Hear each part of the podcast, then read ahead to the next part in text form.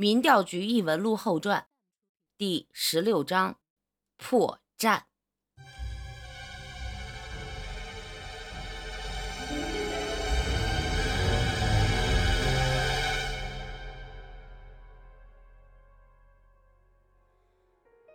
听到了常解放之后，电话另一头的高亮沉默片刻之后，又重新开口询问了常解放的事情。这时候，孙胖子才改口，把萧和尚和云飞扬在下面遇到常解放自爆的事情说了一遍。不过，说到监狱煤气管道爆炸的时候，还是把屎盆子扣在了常解放的头上。听完孙胖子的话之后，高亮又沉默了一段时间。就在孙胖子等不及想要开口的时候，电话那头的高亮再一次说道：“胖子，常解放一年多以前就已经死了。一年前，他留在民调局的本命符子然，我让欧阳偏左查看过灰烬。”已经确定是死亡无疑。后来我也派人去小北监狱查过，曾经试着给常解放招魂，可惜三次招魂都没有成功。趁着高亮换气的功夫，孙胖子插了一句嘴：“呃，高局，您给句实话，常解放是您安排在小北监狱的吧？您派他。”看着埋在监狱地下的那个夜走鬼的封印，哎，不是我说，根本就没有每五年来监狱修补封印的人，这个都是常解放自己办的，是吧？这个等你回来之后再说吧。高亮在电话里面顿了一下，再说话的时候已经岔开了话题。现在下面的封印已经完全被破坏掉了。我现在联系监狱方面，让他们组织里面的犯人暂时迁移到其他监狱，然后再安排，呃，邱不老和欧阳偏左赶过去。现在不是五十年前了，你们一起对付夜走鬼应该没问题。高亮的话还没说完，孙胖子就拦住了他：“呃，不是我说。”你们一起对付夜走鬼的意思，就是您不打算过来了，是吧？高亮倒是没有跟他客气，嗯了一声之后又说道：“现在是非常时期，局里面不能空着，我要留下来看着。”高局长的话说到这里，突然沉默了片刻，等到他再一次说话的时候，已经没有了刚才凝重的语调。哎，等一下，刚才听你的语气，知道夜走鬼的底细也不是很慌乱的嘛。这杨娟最早今天晚上才能回来，嗯，你找杨潇过去了是吧？这样也挺好。杨潇去了的话，夜走鬼就正好撞到他枪枪口上了。不过，既然你把杨潇叫过去了，那么邱不老和欧阳偏左。也不用过去了，下次安排好了就早点说，省得我浪费口水。好了，就这样吧。这几句话，高亮根本没有给孙胖子插话的机会。等到孙胖子还，嗯等到孙胖子好容易等到他能说话的时候，那边高亮的电话已经给挂上了。孙胖子只能对着自己的电话是一阵的运气。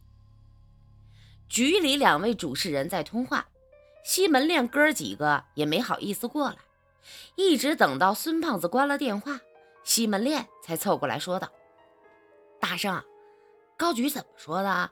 是不是把我们邱主任派派过来了？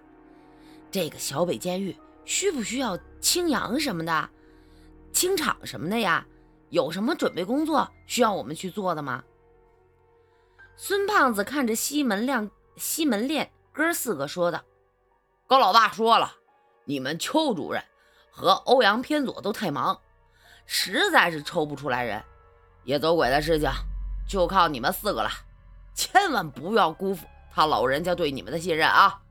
晚上哥几个跟夜走鬼同归于尽吧。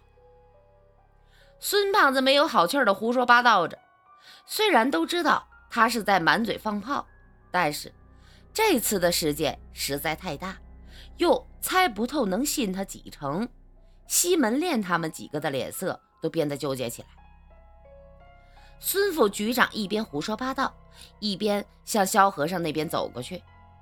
到了老萧大师身边之后，他本来想着陪萧和尚躺蹲一会儿。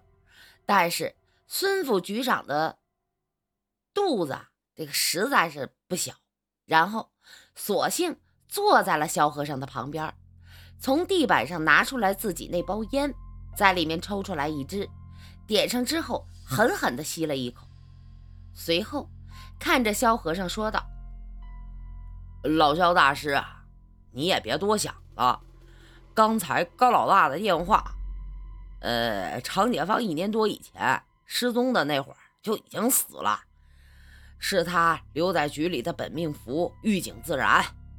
这个欧阳偏左也能证实了，常解放死亡无疑。听到这个，萧和尚才抬头看了孙胖子一眼，眨巴眨巴眼睛说：“常解放。”一年前就死了，那就说得通。他为什么没有生气儿？这是有人把他制成了傀儡，守在封印那里，不让其他人接触，修补封印。不过，有人借常解放的声音说过，他不想招惹那些夜走鬼，又拦着。不让我们修补，他到底是什么意思？还能什么意思？造势呗！他要在监狱里边造一个乱世。孙胖子对着天花板吐了个烟圈之后说道：“刚才听你说的，那个人借常解放的嘴说过，还有个他要来，只要这个他来了之后，借这个乱世。”那个用常解放嘴巴说话的人才能出去。这里是监狱，除了犯人之外，还有谁想出去而出不去的呀？孙胖子的话，萧和尚的两只眼睛啊，听了之后，萧和尚的眼睛都开始放光。他抬头看着大铁门的位置，沉默了片刻之后，才说道：“小胖子，你是不是猜到这个害死？”常解放的人是谁了？孙胖子看着萧和尚的样子，摇了摇头，说道：“哪有那么快呀？不是我说，我还有一个事儿啊，没想明白，为什么最近刑满释放的人会被分尸？这些人应该是出去找他来救那个人的，被分尸，说是杀人灭口，还能说得过去，但是……”这么多人都被杀人灭口，那个人为什么还没被他救出去啊？这句话说完，萧和尚的眉头也皱了起来。他们俩一时半会儿都没有想明白。不过，外面的天色已经慢慢的黑了下来，转眼到了晚饭时间。因为煤气管道正在抢修，现在做不了饭食。无奈之下，监狱长派人出去采办回来大批方便面之类的东西，每个监号配了一把电热水壶就可以开饭了。就算是方便面，也比犯人食堂的伙食好的太多。一顿方便面吃完之后，天色也彻底的黑了下来。萧和尚带着西门练几个又开始在地板上面画着符咒，孙胖子依旧没有下去帮忙的意思。他坐在床上，心里面还惦记被分尸的那几个人。就在萧和尚的符咒马上就要画完的时候，铁门外面传过来一阵脚步声。萧和尚他们马上停手。这时，门外传来了云飞扬的声音：“声音，你在这里等着，我去叫他。”话音落时，云飞扬已经打开了铁门，走进来之后，看着孙胖子说道：“孙德胜，你出来，帮着他去其他监号，把电水壶和吃剩的餐具都收回来，快去快回。这里还给你安排别的活。”孙胖子抬头看着云飞扬，而云飞扬脸上也露出来无奈的表情，做出手势示意这是狱警大队长的意思。本来这活呢，也就是他和门外的老头子做的，如果云飞扬帮他推掉的话，反而会引起怀疑。孙胖子无奈地答应一声，随后先将自己的三十六间号的水壶和餐具拿了出去。放在老头子的小推车上，收了七八个间号的餐具之后，二人的小推车就快满了，只能先回厨房清一遍。还是因为没有煤气的缘故，现在的厨房里面空空荡荡。孙胖子将车里面的东西清干净之后，也不着急走了，先打开冰箱，在里面扒了半天，最后找出来几节已经蒸透的风干肠来。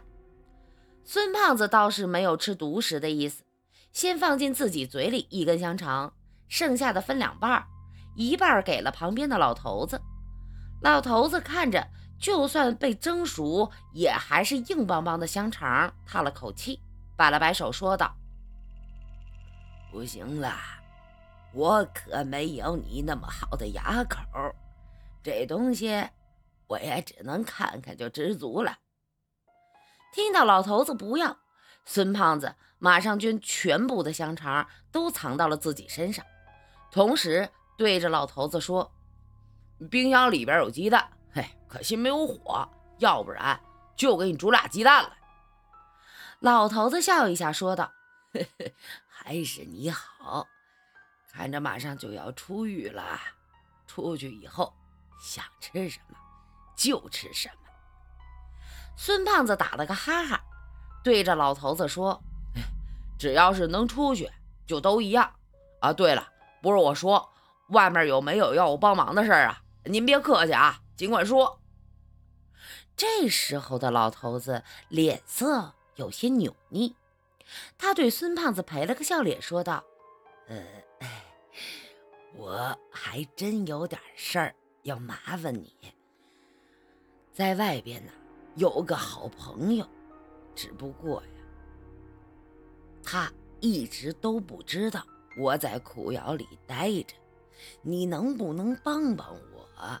出去之后帮我找找他，然后告诉他我在这里，让他得空的时候来看看我。哦，小事情嘛。哎呀，你说你干嘛这么客气？孙胖子。冲着老头子笑一下，他的眼睛已经眯成一条缝。刚进监狱的时候，他就有些怀疑这个老头子。